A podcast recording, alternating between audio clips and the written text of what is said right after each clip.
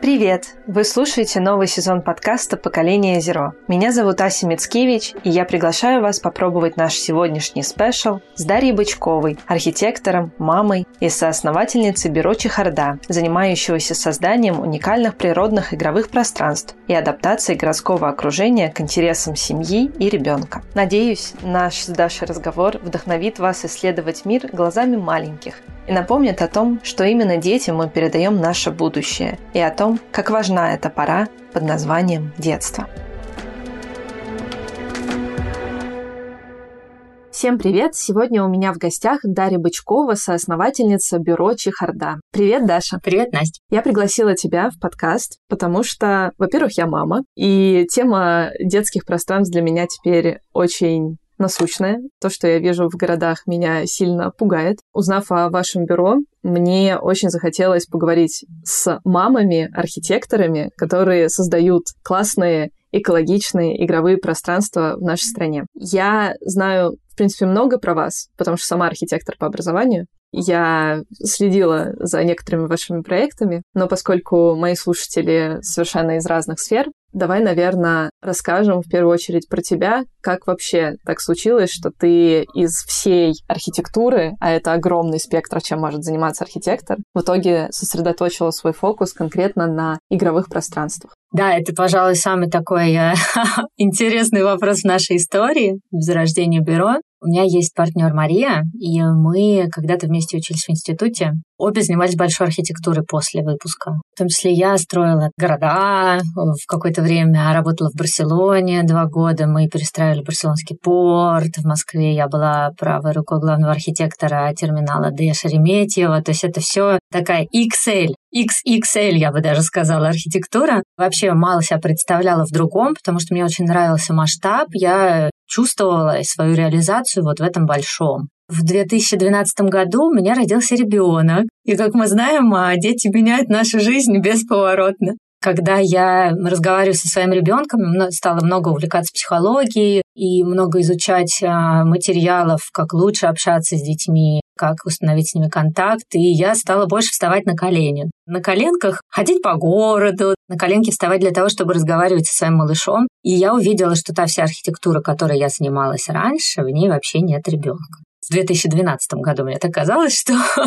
дети — это все. Это те, кто будет продолжать нашу планету. И эти маленькие люди, если мы не уделяем им внимания как минимум 50% в своей жизни, то мы просто не воспитываем тех, кому мы будем готовы передать свою планету. Я резко сменила фокус, и это, кстати, очень гармонично произошло, несмотря на то, что снаружи это кажется резким. Я стала интересоваться очень много тем, а как на Западе, а как в Скандинавии, в которой все child-friendly, она так славится своим уровнем дружелюбности среды к ребенку. Я тогда получила стипендию шведского фонда Астромсверкер на исследование в Швеции и отправилась в Мальмо, в Стокгольм, оттуда ездила много в Копенгаген и 50 на 50 работала в ландшафтном бюро половину времени, половину времени полевым исследованием со своим собственным ребенком, который тогда было полтора года. Брала его, сажала в коляску и чесала по городу, исследовала, насколько child-friendly транспорт, улицы, перекрестки, люди,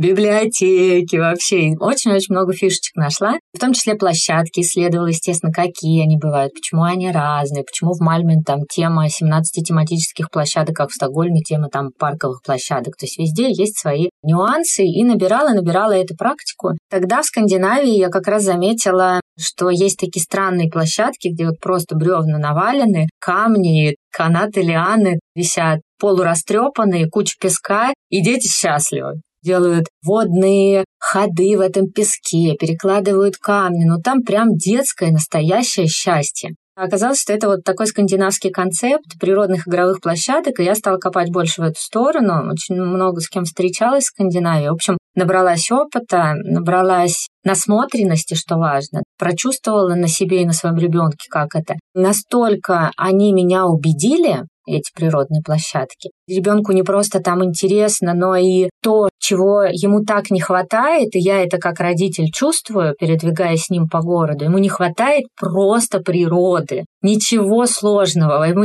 даже пандусы не нужны, ему нужны просто жуки, пауки, земля, в которой можно испачкаться. Ни одну лужу ни один ребенок не пропускает, все родители это знают, но это просто святое лужа. И все это ребенку нужно. И мы, понимая, что в городе ребенок имеет так мало прав, он не может свободно передвигаться, да, потому что везде машины, Ему там нельзя громко говорить, потому что люди, он им мешает, да, но сейчас стало посвободнее, но все равно есть ограничения. Хотя бы на этом маленьком кусочке, который сейчас немножко как резервация, ну, вот тогда мне казалось, как резервация выглядела, знаете, как индейцев там заселили, и вот живите. Только здесь, а за пределами нет. Хотя бы на этом кусочке хотелось вернуть ребенку ту природу, которая у меня в детстве была, когда я у бабушки в деревне этих жуков, пауков, это тарзанку приделывала, да, и качалась на ней все лето. И природная площадка это, на мой взгляд, очень хорошо на это отвечала, эти потребности покрывала, и поэтому такой вот опыт привезен был в Россию, и вот как раз с моим партнером Марией мы так зарядились этой темой и стали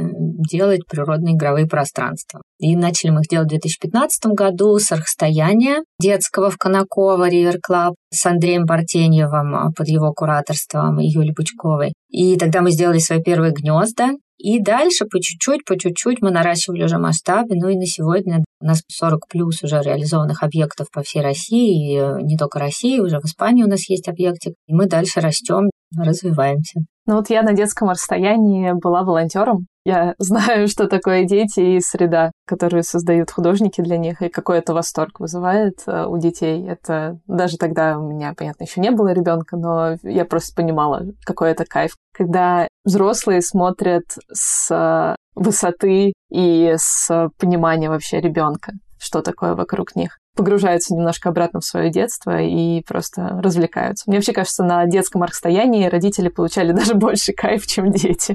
Да, внутреннего ребенка своего, да, они пробуждали, это круто. А дети как-то видят, что художники с ними общаются их языком, у них совершенно другой отклик, и у них совершенно другой контакт. Они становятся такими открытыми, они становятся такими свободными. Это то, чего тоже так не хватает в городе ребенку. Поэтому работа с художниками, да, это еще один, кстати, момент. Мы его сейчас подняли. Вообще арт — это тема, которую мы сейчас активно развиваем в своей работе. Не только природные площадки, природный экоподход, то есть использование натуральных материалов, да, натуральные формы, непредсказуемость формы, и самого там ствола дерева, и композиции из этих стволов, там, где ты все время должен думать. Ты не можешь как бы по стандартному пути, по ступенькам через 25 сантиметров, рассваренным из металла, двигаться, потому что у тебя все каждый раз разное. И это как вот по бурелому в лесу. Мы архитекторы, нам хочется пробовать новое, и мы видим, как детям нравится арт, как раз то, о чем ты говоришь. Мы сейчас очень много арт-элементов вплетаем, то есть мы свои там башни, например, не делаем чисто по правилам игровых пространств, которые есть, там есть свои внутренние правила.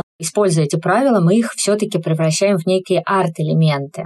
Причем к нам иногда приходят и говорят, вы можете сделать медведя или сурка. Мы не любим дословные образы, потому что дословные образы — это не арт. Арт — это образ, пропущенный через видение художника, как-то измененный, чтобы что-то донести, да, какой-то необычный взгляд, или через текстуру материала, выраженная там текстура того же тела сурка, да, но это классно, он становится тактильный. Недосказанные образы — это в принципе очень здорово. Сегодня для ребенка это сурок, а завтра он ракета, и это круто. Я помню, когда мы сделали вот как раз в прошлом году сурка в Татарстане, в одном из городов, нам пришел заказчик и сказал, это что за ракета? А можно добавить лапы? Мы очень не хотели этого делать, потому что, ну, тогда он становился дословным сурком. Но это, кстати, один из моментов работы заказчика. Заказчик хотел. И тут невозможно э, иногда убедить, потому что люди взрослые хотят дословных образов. И не все убеждаются, что они детям противопоказаны. И поскольку мы все-таки работаем в реальных условиях рынка, да, с реальными заказчиками, реальными бюджетами, мы пошли, приняли этот челлендж и стали разрабатывать ему такие лапы, но вот которые нам нравятся. То есть, чтобы они появились, но они появились бы как-то креативно. В общем, у нас получилось это сделать. В результате сурок стал похож на сурка, но он остался переработанным образом, недословным. И это круто. Дети этим вдохновляются. Они, когда живут, я вот помню прекрасный наш ректор Мархи, когда я училась, Орлов, он говорил, когда-нибудь думали, почему итальянцам не надо учиться архитектуре? Потому что они в ней живут, потому что они каждый день с пеленок ее видят, и она прекрасна. И пропорции, они уже у них в крови заложены. И вот то же самое, мы верим, что если ребенок попадает в пространство и проводит на них огромное количество времени, да, многие дети два раза на площадку в день ходят и зависают там по два часа. Если он в это время находится в пространстве, где выверены пропорции, материалы подобраны таким образом, чтобы выражать прекрасное, да, и давать какую-то тактильность. Если там есть арт-элементы, арт-формы, да, если она вдохновляет и удивляет, но это просто практически будущий итальянец. Вот поэтому чувство прекрасного, пропорций, гармонии, это все закладывается у ребенка с детства. Вот когда он только научился ходить и на эту площадку пошел. Поэтому относиться к площадкам как к оборудованию, вот знаете, мы вообще называемся производителями оборудования это оборудование, которое мы ставим на детской площадке, оно должно быть оборудованием только в части безопасности, чтобы мы выдержали все ГОСТы, все технические регламенты, и это вообще не обсуждается, это априори. Но в остальном оно должно быть архитектурой, оно не должно остаться оборудованием, потому что ребенок это не мышца,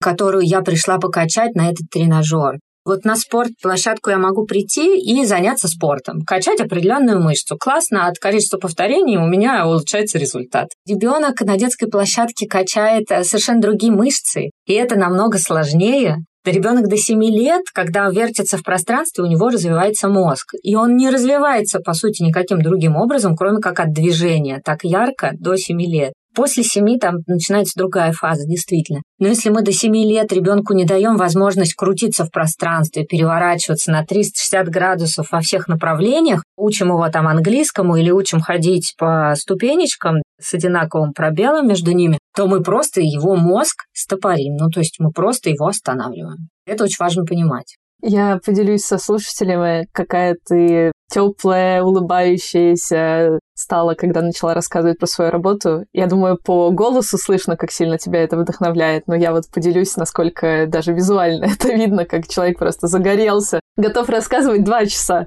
про свою работу, если не целый день. Это правда, мы любим, да.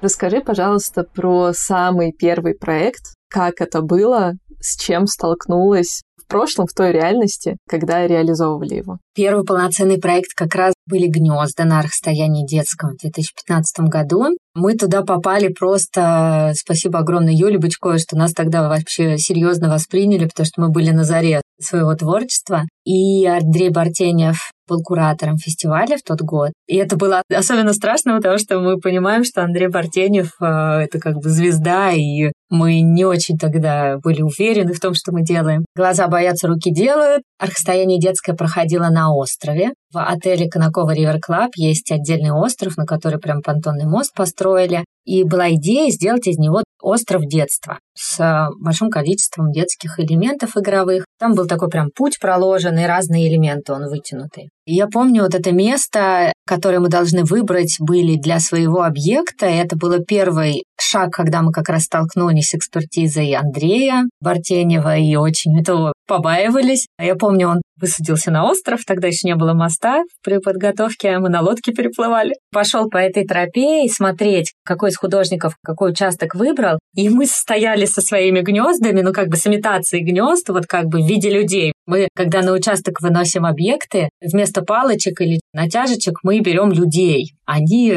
прекрасные, перемещающиеся быстрым образом маркеры. Вот, и мы стояли со своими людьми, которые изображают наши гнезда. Я помню, Андрей прошел, а, посмотрел так на это все и говорит, молодцы, отличное место. И пошел дальше все. У кого-то там куча поправок. Благословил. Общем, да, и это было на самом деле первое такое благословение, после которого мы делали, и вообще такое ощущение, что никого над нами не стояло, нам дали такую свободу, и мы в ней творили. Спасибо огромное Юле и Андрею за это, прям вообще супер. И нам дали возможность действительно сделать три гнезда. Назывались они «Квартал дозревания». Идея была в том, что по высоте гнезда были все разные. Одно низкое, другое повыше, и причем с мягким дном, в который заходишь и прям проваливаешься, и прям снаружи видно, как ты провалился в него. Третье — кокон, такое прям закрытое, очень уютное местечко с сеном внутри. И идея была в том, что поскольку туда приезжают не только дети на расстоянии детской, но и взрослые, то для взрослых это место, где они могут дозреть, если они не дозрели в этих гнездах. Причем каждый выбирал свое гнездо, кому хочется на земле поувереннее, никуда в высоту не скакать, кому хочется повыше, еще с мягким дном, невесомостью в этом дне покачаться, а кому хочется в кокон залезть и поютиться там. Для детей, соответственно, это очень знакомые функции, все три, которые я назвала, да, действия, вот, они просто наслаждались тем, что у них еще в крови есть. А взрослым мы возвращали это ощущение и давали возможность дозреть. И очень неплохо у нас это получилось. Нам этот опыт дал очень хороший толчок вдохновения, потому что мы поняли, что мы теперь можем делать классные, необычной форме, и люди их принимают.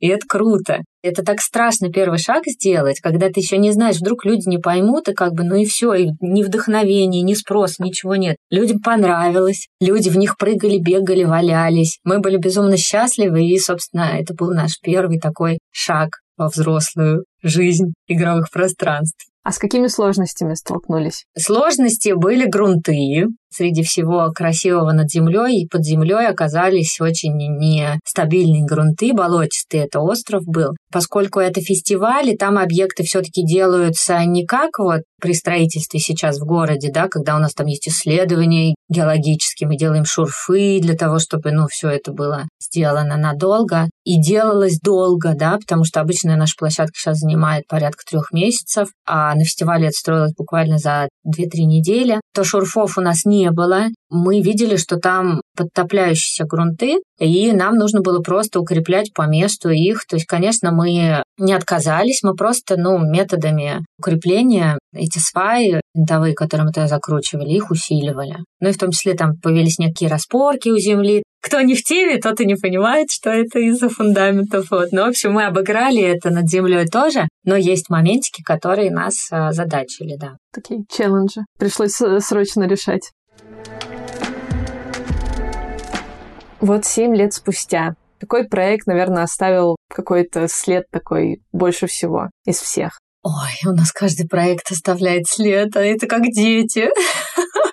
Он как бы каждый уникален, это очень трудно. Они все разные, мы стараемся их делать разными. Давай из последних, вот что из последнего года, из последних двух лет. Такие, да, непростые годы с учетом пандемии. У нас появилась площадка в Меге «Теплый стан». Для Икеи мы делали. Икея оперирует все Меги. Вот сейчас, к сожалению, уже сложности с э, Икеей, вот, но площадка живет в Меге, Мега открыта. Это интерьерная площадка, что для нас не очень характерно. Как всегда, самые интересные истории рождаются из не то чтобы проблем, но сложностей. Потому что когда нас туда позвали, нам сказали, мы хотим корабль. Я спросила, вы хотите дословно корабль? И они мне ответили, да.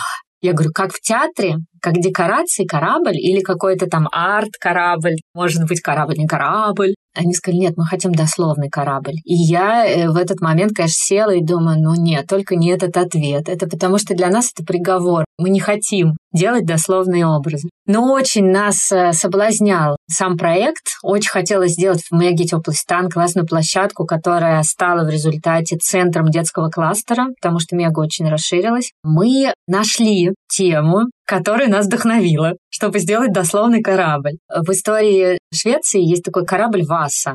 Он э, был самый богатый корабль в истории всего кораблестроения. И в 17 веке он вышел, дал первый залп и сразу пошел ко дну. Швеция им не гордится этой историей, но она ее помнит, и корабль Васа в результате подняли с дна. Он сохранился идеально, все богатство его просто под водой прекрасным образом осталось, не изменилось, ну, потемнело только. И он стоит в музее Стокгольма. Это один из главных музеев Стокгольма, куда ходят туристы на корабль Васа посмотреть. И мы решили, мы думаем, ну, раз такое дело, предложили, чтобы это был Васа, чтобы он там был кораблекрушение, чтобы там все-таки какая-то тема была, да, вдохновляющая. И Кей сказала, вообще супер. И более того, пошла даже у шведского посольства, спросила благословения, чтобы мы как бы Васу условно копировали. В детском э, воплощении. Шведское посольство сказало, конечно, тем более, что они рассказали, что я училась в Швеции в свое время детским пространством. В общем, все как-то сложилось. Мы стали, вдохновляясь Васой, делать корабль в теплый стан. И в результате мы использовали очень много нестандартных решений, начиная там от обнажения каких-то инженерных конструкций, чтобы дети видели, ага, вот шпангоут, да, вот бушприт, как корабли строились, ага, вот так вот устроена история, палуба связана там с другими отделами корабля. Мы делали там переговорные трубы из одного отделения в другое, в которые там можно здесь кричишь, здесь отвечают, и это еще надо найти, с кем ты переговариваешься. И вплоть до того, что мы нашли на всяких блаженных рынках, в магазинах, где продают э, старые вещи, наконечник, например, для такой трубы настоящий с корабля, потом какие-то ключи корабельные, надписи корабельные, там рубка, Челлендж был в том, чтобы соединить вот это старое с новыми материалами, чтобы это смотрелось классно, вкусно. И это прям была такая художественная работа. На элементы, например, скалодрома мы привлекали художника, керамиста, который по нашей идее проектной зацепы скалодрома, они должны были быть как водоросли, по которым как бы ты карабкаешься, а они вот оплели вот так вот все.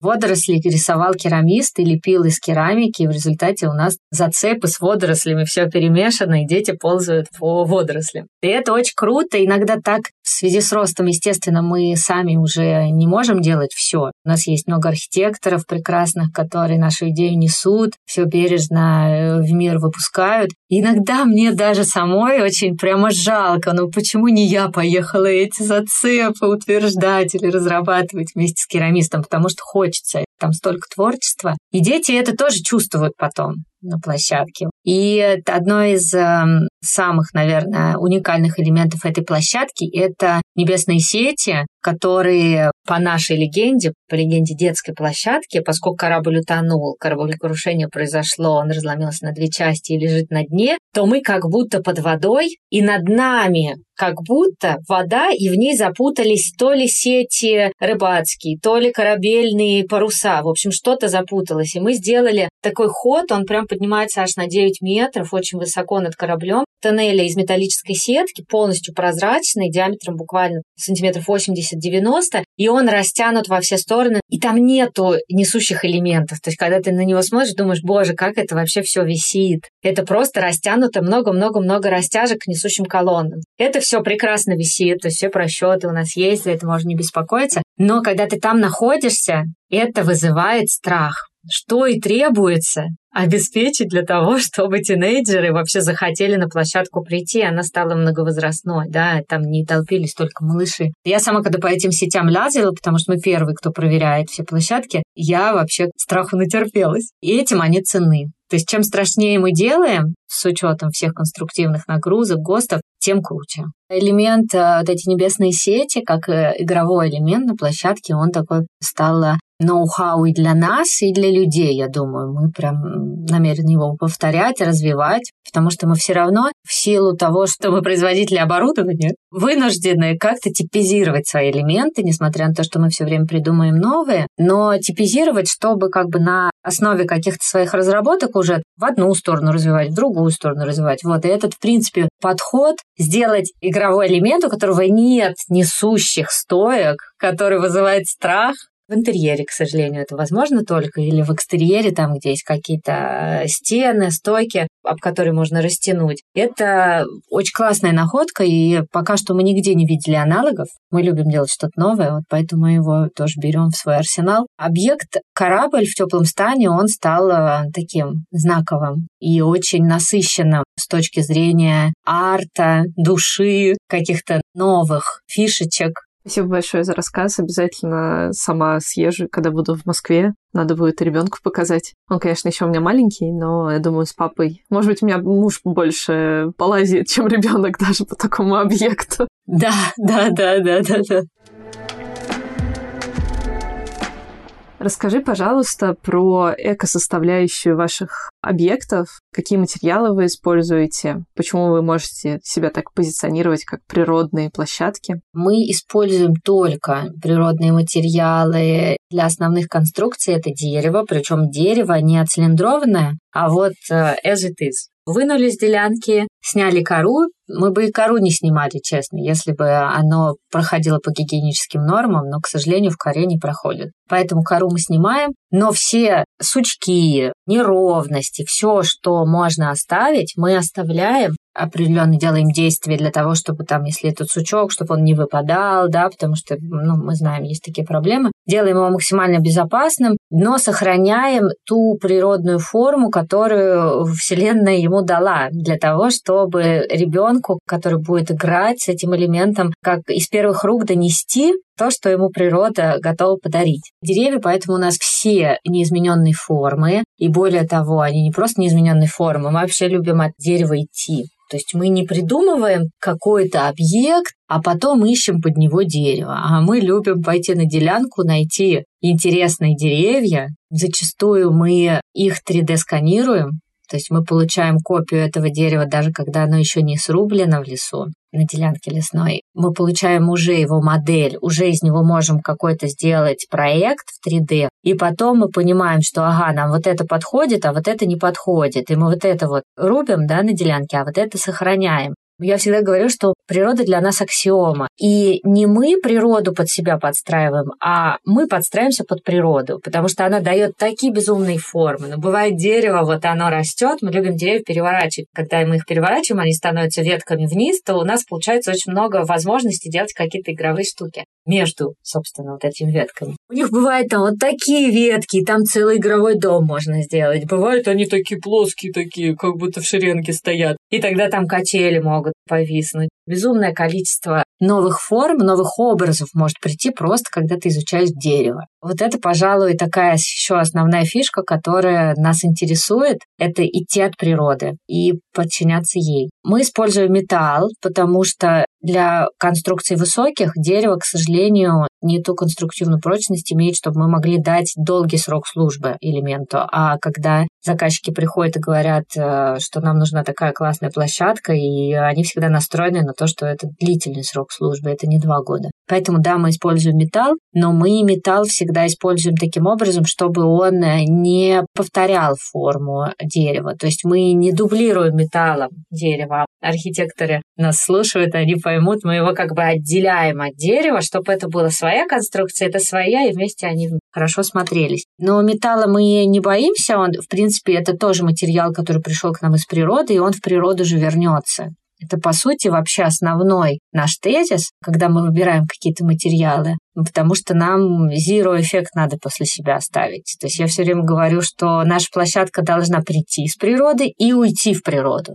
не оставив после себя следа. Единственный и ненатуральный материал, который мы вынуждены использовать, это канаты. И дело в том, что натуральные канаты, они не живут на улице. Натуральные канаты, они сильно очень растягиваются, даже с металлической сердцевиной они приходят в негодность очень быстро, джутовые и другие. Поэтому мы для канатных конструкций, чтобы обеспечить их соответствие техническим требованиям, используем искусственный материал. Да, это вот, пожалуй, единственное, что мы вынуждены использовать искусственного. А в остальном спектр наших материалов не широкий. Вот все, что я сейчас сказала, по сути, это все. Ну, еще если посчитать покрытие, то это сыпучие материалы песок, щепа, галька. Мы против резинки.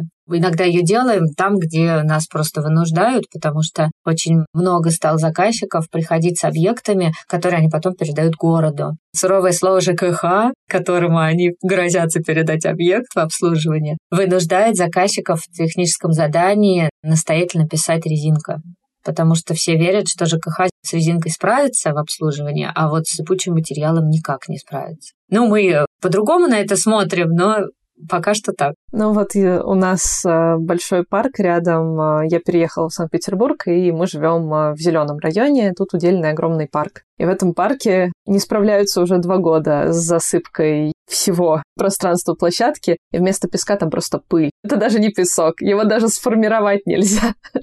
То есть я когда засыпаю ребенку своему, то ничего не может в формочке появиться. Так что я думаю, что мы будем этим летом почаще выезжать э, к воде, чтобы там я хотя бы вам показала всю магию того, что можно делать с песком. Так что я, в принципе, понимаю тех, кто пишет про резинку, но, может быть, какие-то найдутся решения, там, типа каучука природного и прочее. Но я понимаю, что это все таки для интерьера, нежели для экстерьера история. Ты мне много чего показывала руками. Я понимаю, что наши слушатели, наверное, теряются в этом прекрасном описании. Им, наверное, хочется уже пойти посмотреть. Расскажи, пожалуйста, в каких городах представлены ваши площадки, это Казань. Мы вообще с Казани начинали, и это город, который там дал нам крутой старт. В Казани много площадок под Казанью, вообще по Татарстану, Богатые Сабы, Ознакаево и другие города. Есть в Екатеринбурге у нас две площадки, под Новосибирском, в Москве несколько площадок в Подмосковье. Вот в этом году Ижевск,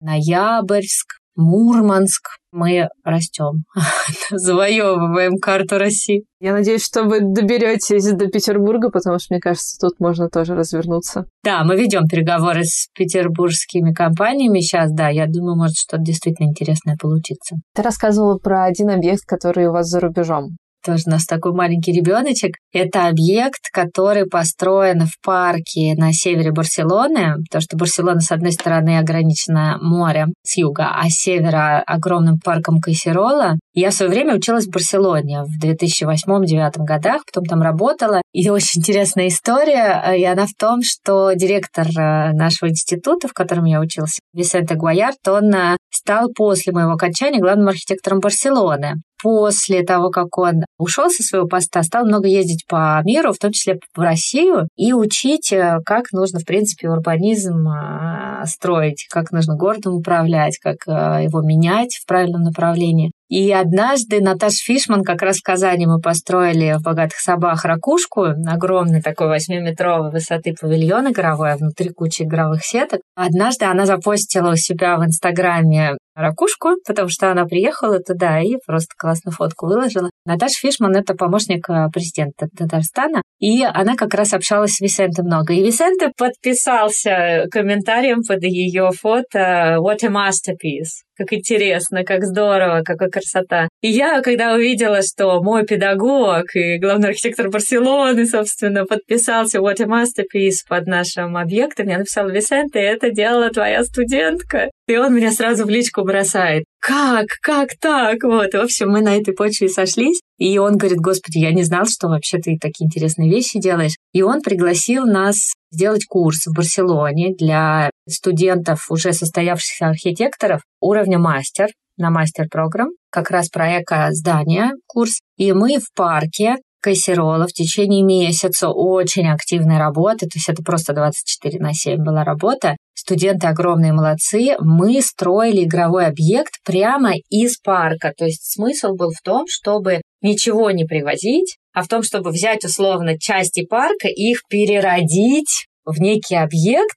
который появляется в парке, и он родной из этого материала. Это как переставить, я не знаю, кусочек кожи в другое место, но в другом виде. И мы подошли глубоко к этому вопросу, пригласили биолога, который сначала рассказал нам, какие деревья в парке можно вырубать. Я очень много узнала из этого курса просто для себя самой, для своей работы. Рассказал, что там высокие мешают низким, как раз от них надо избавляться, как лучше избавляться и так далее. Мы сканировали все деревья, которые у нас подозрением на э, ненужность, но которые нам нравились архитектурно, делали, как я уже выше говорила, объекты 3D в компьютерной графике из них, понимали, какие нам нужны, их вырубали точечно, приглашали каталонских лесорубов, это было очень здорово, с растяжкой тросами, они рассказывали разные методы рубки, чтобы так падало, чтобы так падало, чтобы вообще не падало, чтобы потихонечку опускалось дерево, в общем, куча интересных фактов. И дальше мы эти деревья сами со студентами обрабатывали,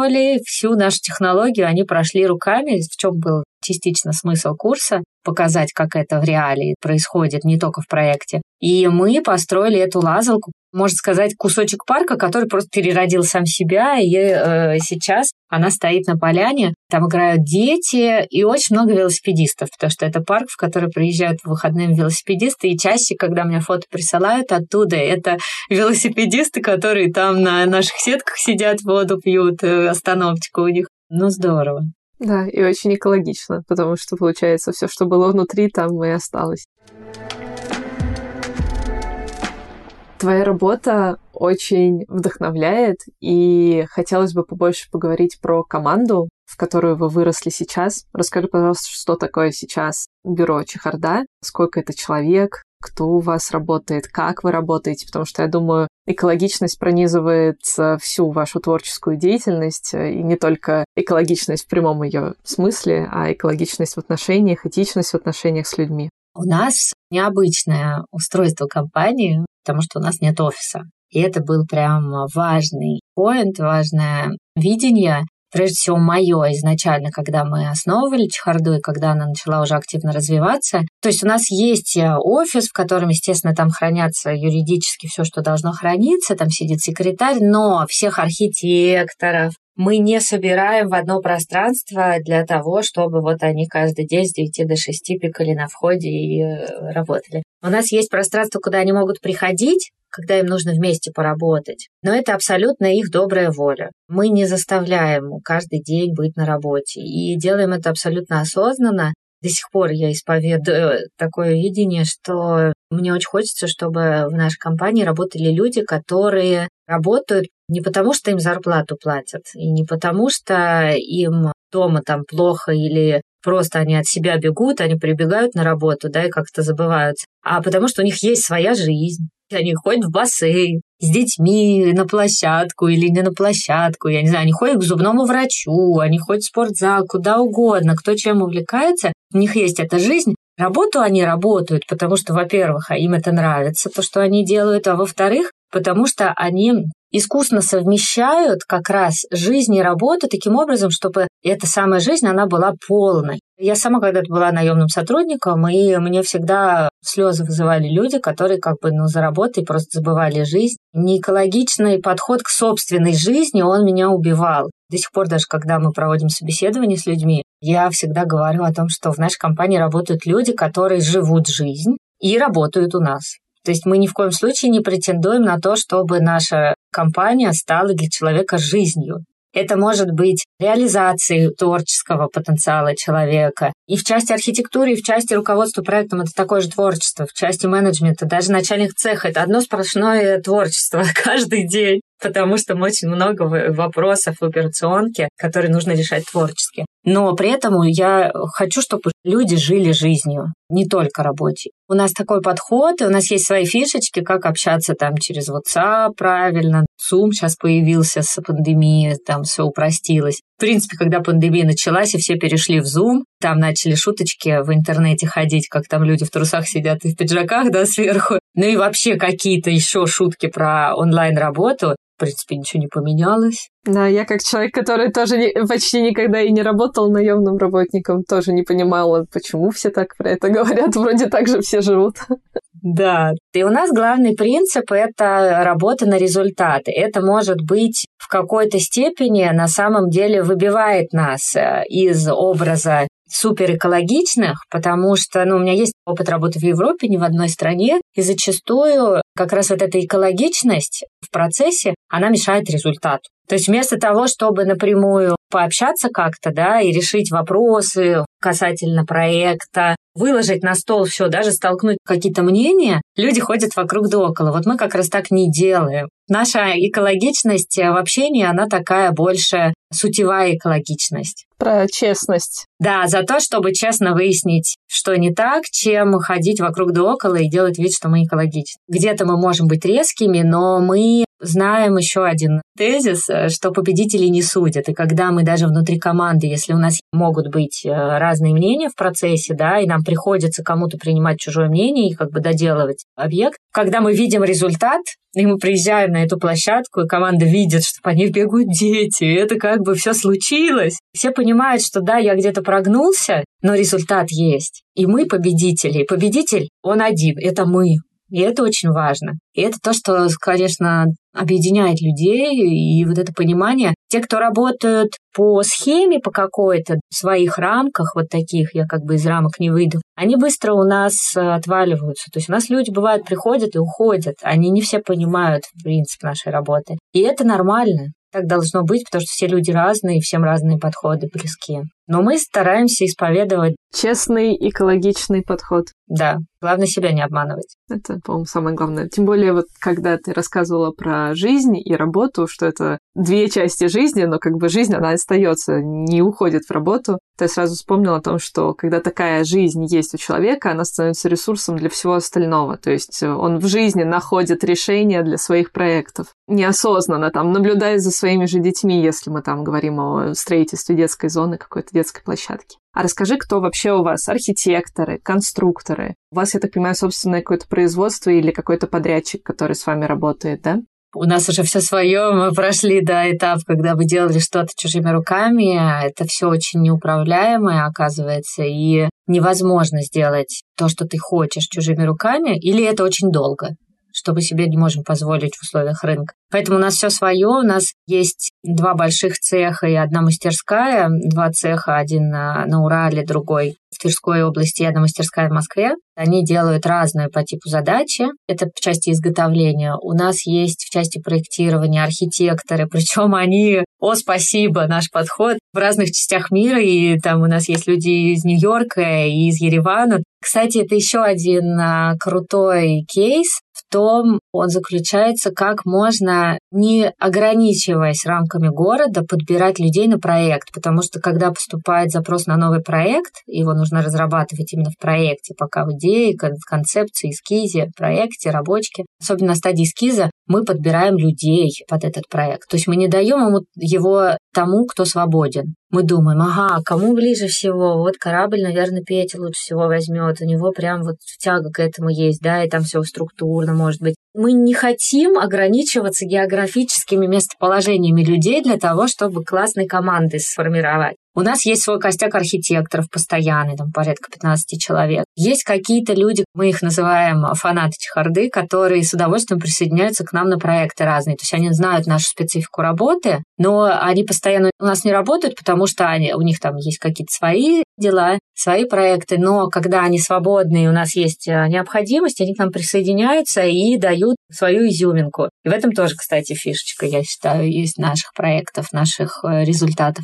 Что касается строительства, то да, у нас есть свои бригады, наши монтажники прекрасные, мужественные люди. Они э, у нас специально обучены для того, чтобы монтировать именно игровые пространства, потому что там много ограничений именно в монтаже. Там не просто по чертежам а, смонтировать, там нужно иметь знания, там какие нормы по застреванию частей тела, потому что зачастую в монтаже одно дело на чертежах, другое дело, когда одну деталь к другой монтируешь, да, на чертеже написано 5 сантиметров пробел, а ты сделаешь там 4, и вроде как, ну, что такого, да, рука легла, а может быть уже критично. Поэтому у них есть уже щупы там специальные, которые имитируют разные части тела, они ими щупают конструкцию. Вплоть до смешного. Я недавно прихожу на строительство объекта, вот мы его закончили как раз, джаз, жилой комплекс в Москве на Сущевском валу. И я что-то спрашиваю, и мне наш прораб Марат начинает рассказывать какие-то нормы. Я говорю, а почему здесь так сделали? И он мне говорит, ну потому что там что-то... И я такая, боже, я уже этого не знаю, а они это знают. То есть какие-то есть обновления, дополнения, и нас монтажники уже знают больше меня.